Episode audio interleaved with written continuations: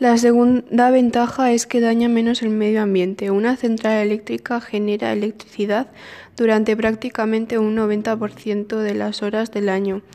Esto nos ayuda a reducir los altos precios que hay en otros combustibles como el petróleo.